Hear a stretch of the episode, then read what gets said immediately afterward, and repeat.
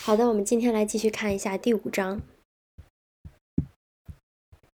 冬天快要到了，茉莉也变得越来越难管教了。每天早上干活，她总是迟到。迟到，她为自己开脱说睡觉睡过了头。她还总是抱怨身体这里那里说不出缘由的疼痛。虽然她的胃口好的惊人，她寻找各式各样的借口逃避劳劳动。总是跑到水塘边上，呆呆地凝视着自己在水中的影像。另外，还有一些谣言性质更严重。有一天，茉莉口里嚼着干草，轻松愉快地走回院子，卖弄地甩着尾巴。这个时候，苜蓿把她叫到一旁。茉莉，苜蓿说：“我要同你谈一件正经事儿。今天早上，我看见你站在咱们农场里。”同离林农场交界的篱笆旁边往那边看，站在篱笆另一边的是皮尔金顿的一个工人。我虽然站得很远，可是我还是很清楚的看到了那个人正同你说话，而且你还让他摸你的鼻子，这是怎么回事，茉莉？他没摸我，我没让他摸。你说的不是真的。茉莉一边喊一边跳着脚用蹄子刨地。茉莉，看我的眼睛，你敢不敢发誓，那人没摸你的鼻子？你说的不是真的。茉莉重复说，却不敢看苜蓿的眼睛。话一说完，他马上飞快地逃到田野里去了。苜蓿灵机一动，想了个办法。他对谁都没说，独自走进茉莉的马厩，在蹄子里用蹄子在稻草里翻寻，藏在早下。藏藏在草下面的是一块方糖和几束各种颜色的束带。三天以后，茉莉失踪了，接连几个星期，谁也不知道她到什么地方去了。后来还是鸽子带回了消息，鸽子说他们在威灵顿市镇的另一边看到她了。茉莉驾着一辆漆成红黑两色的轻便马车，马车正停在一家酒吧前边。一个穿格子马裤、系着绑腿套的红脸汉子，这人的样子像是酒馆老板，正一边摸他的鼻子，一边喂他糖块吃。茉莉的鬃毛重新修剪过，额头上系着一根鲜红的飘带，看上去非常得意。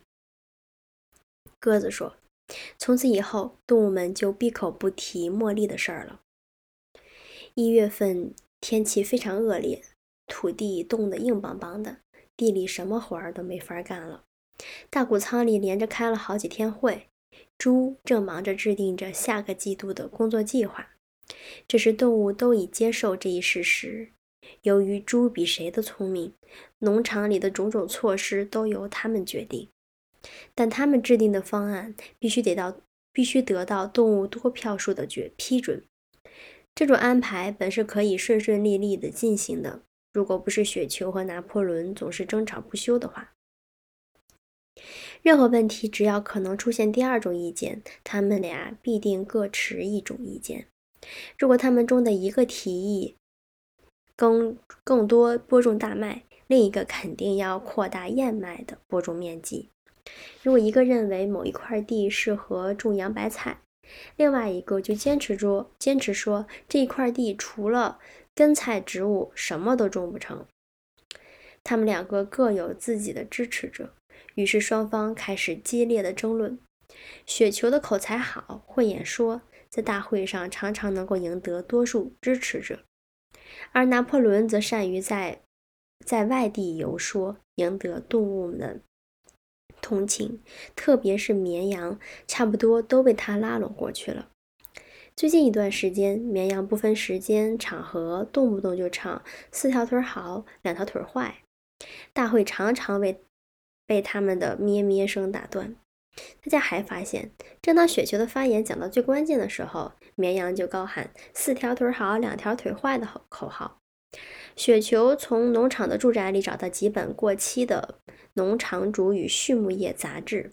仔细阅读后，脑子里充满了改革与改进农场计划。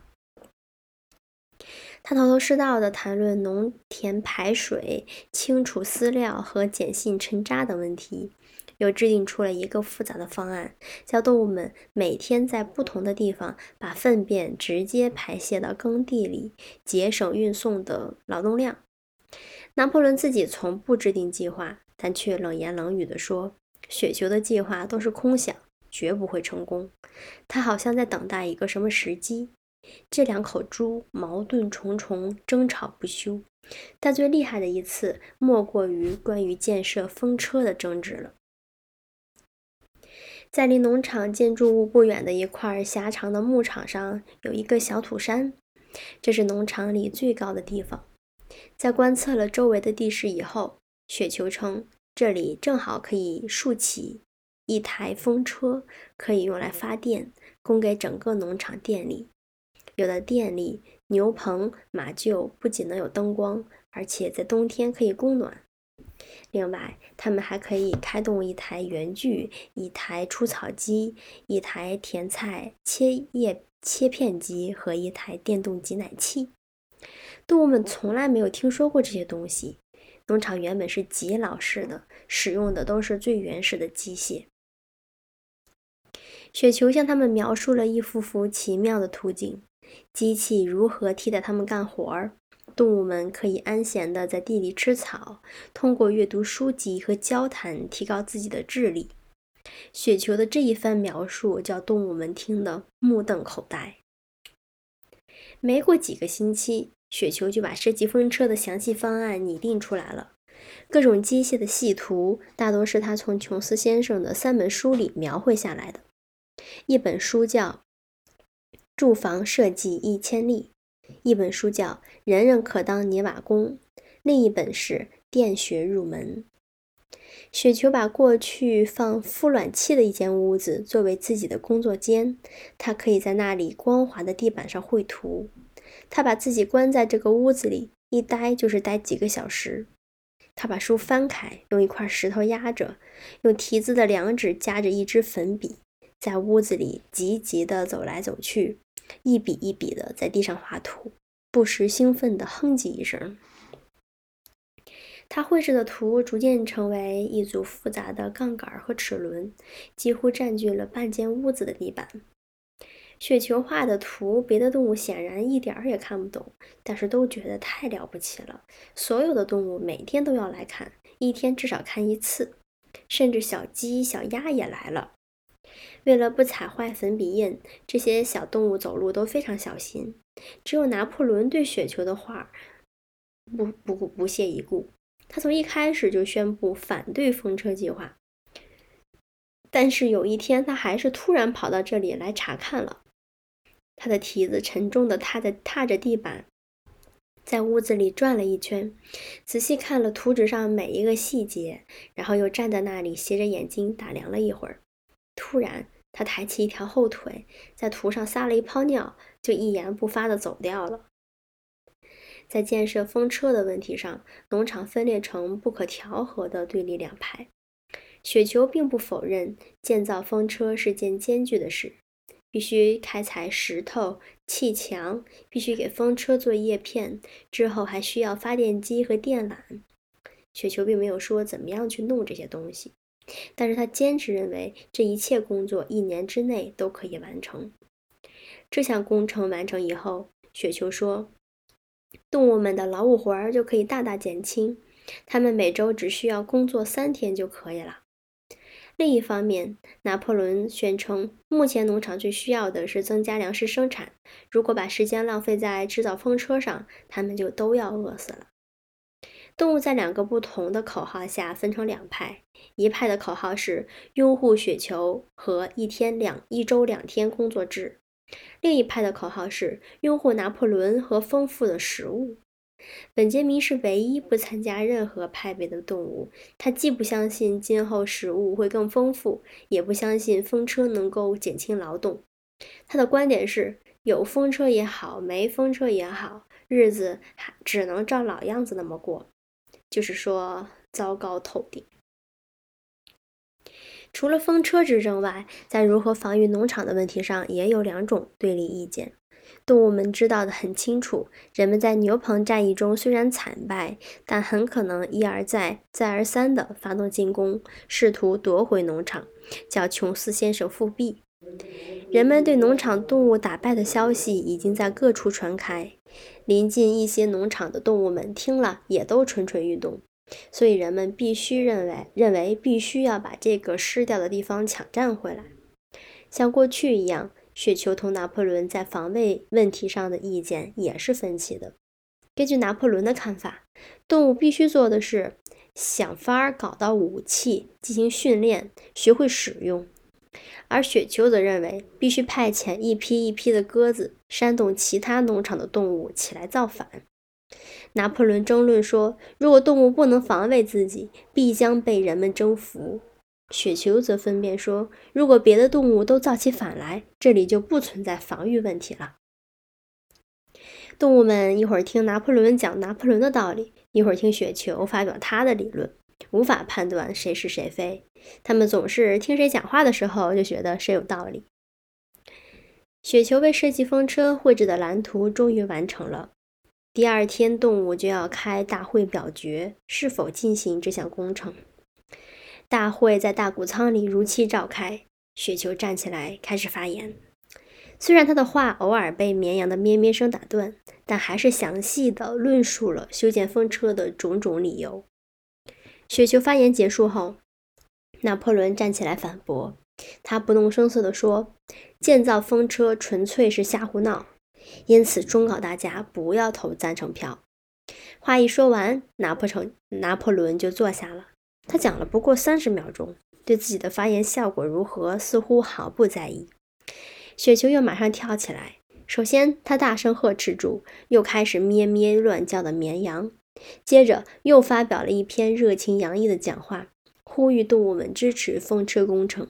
在此之前，动物们支持与反对的数目几乎相等，但是雪球雄辩的口才一下子就把动物们征服了。雪球有声有色地为动物们描绘了动物农场未来的情景。当苦役般的劳动从身上解脱以后，他们过的将是何种生活？雪球的想象力已远远超出除草机和胡萝卜切片机。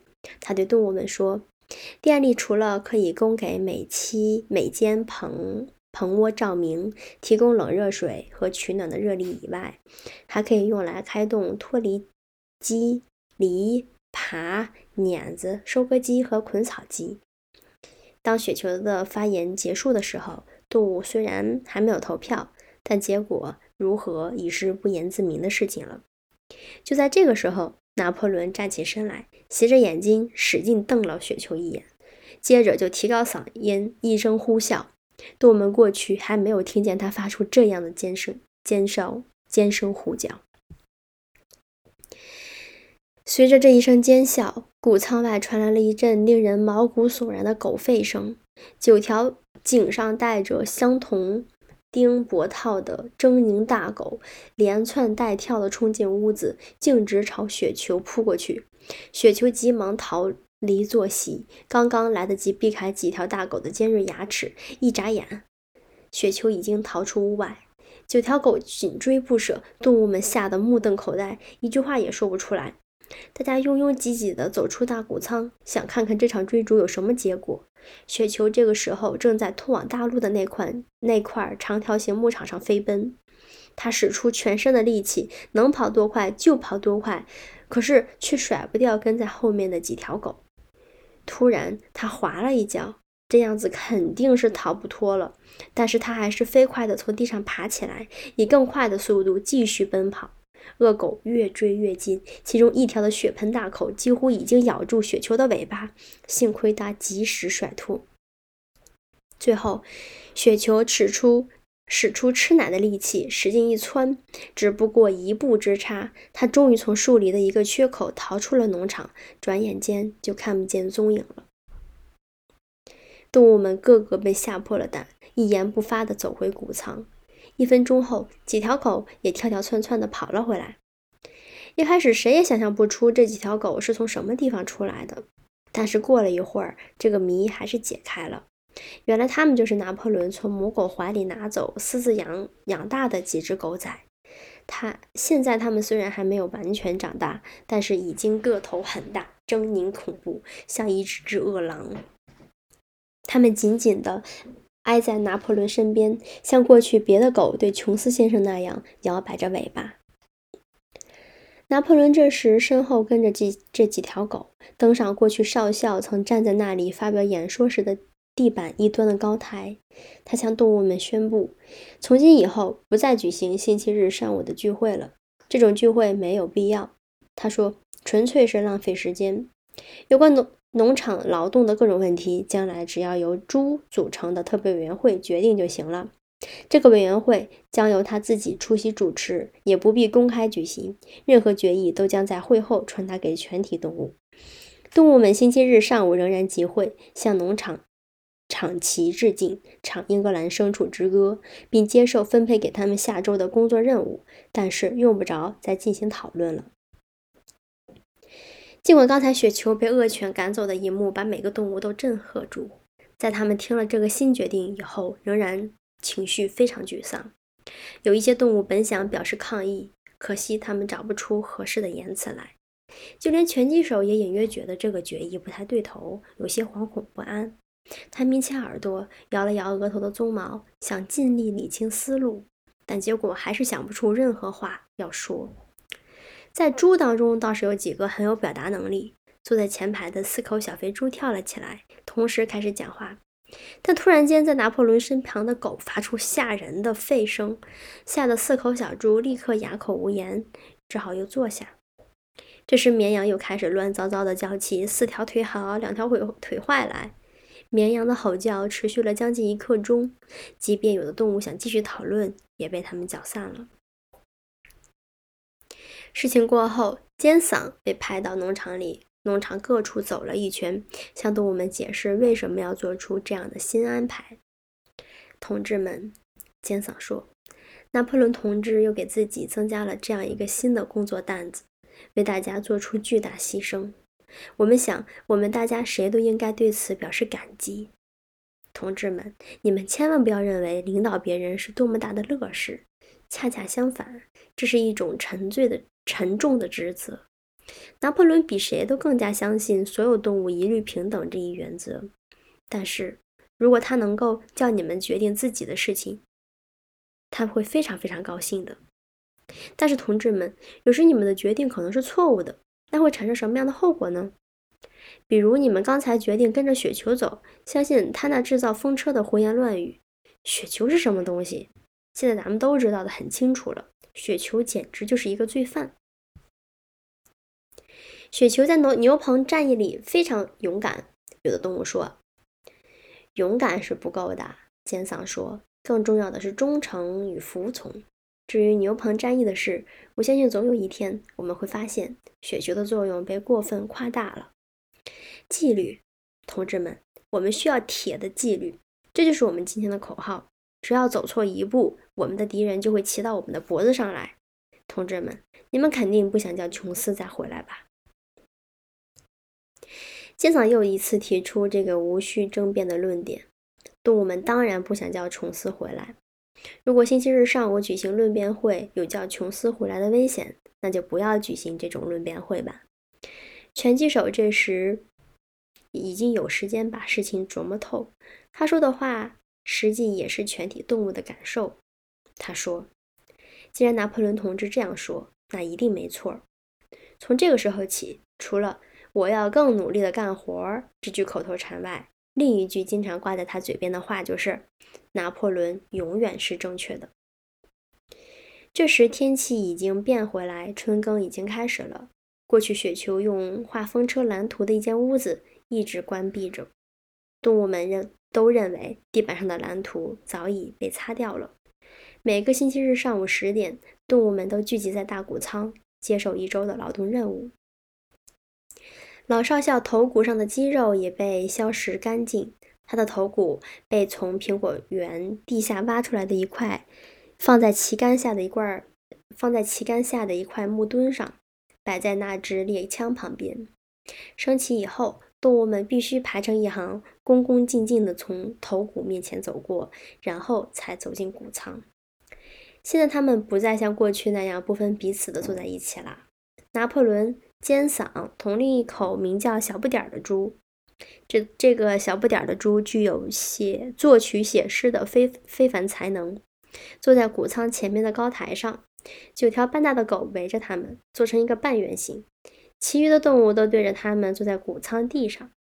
拿破仑宣读下周工作计划，声音粗哑，极有军人风度。最后，在全体动物高唱一遍《英格兰圣树之歌》后，动物们就各奔东西了。在雪球被驱逐后的第三个星期日，动物们有些惊讶、吃吃惊地听拿破仑宣布，动物农场还是要建造风车了。他并没有叫动物知道为什么改变了主意，他只是警告说，这一外加的任务意味着极其艰苦的劳动，甚至可能要削减动物的口粮。但是所有准备工作，直到具体细节都已经筹划好。有几口猪组成了一个特别委员会，过去三个星期一直为在这为这一个工程进行准备。建造风车连同其他种种改造措施，预计需要两年时间。这天晚上，尖嗓私下向别的动物解释说，拿破仑实际从来不反对建造风车。恰恰相反，一开始提出这个建议的正是拿破仑。雪球在富卵室地板画的图都是从拿破仑的图纸上剽窃下来的。事实上，风车是拿破仑的创造。有的动物问：“那为什么他当初表示强烈的反对呢？”尖嗓摆出一副深知内情的样子说。这正是拿破仑同志聪明过人之处。他当时装作反对风车计划，只是除一个除掉雪球的计谋，因为雪球是一个危险分子，是一种恶势力。现在雪球已经被除掉，风车计划就可以不受他干扰，顺利进行了。尖嗓又说，这种做法就是所谓的策略。他把这个词儿重复了好几遍：策略，同志们，策略。一边说一边摇着尾巴转圈儿，而且还得意的咯咯笑着。动物们并不确切懂得这个词的意思，但是既然尖嗓说的这么令人信服，恰好在他旁边的三条狗又气势汹汹地咆哮着，他们也就接受了这一解释，不再追问什么了。好的，第五章结束了，我们下期再见。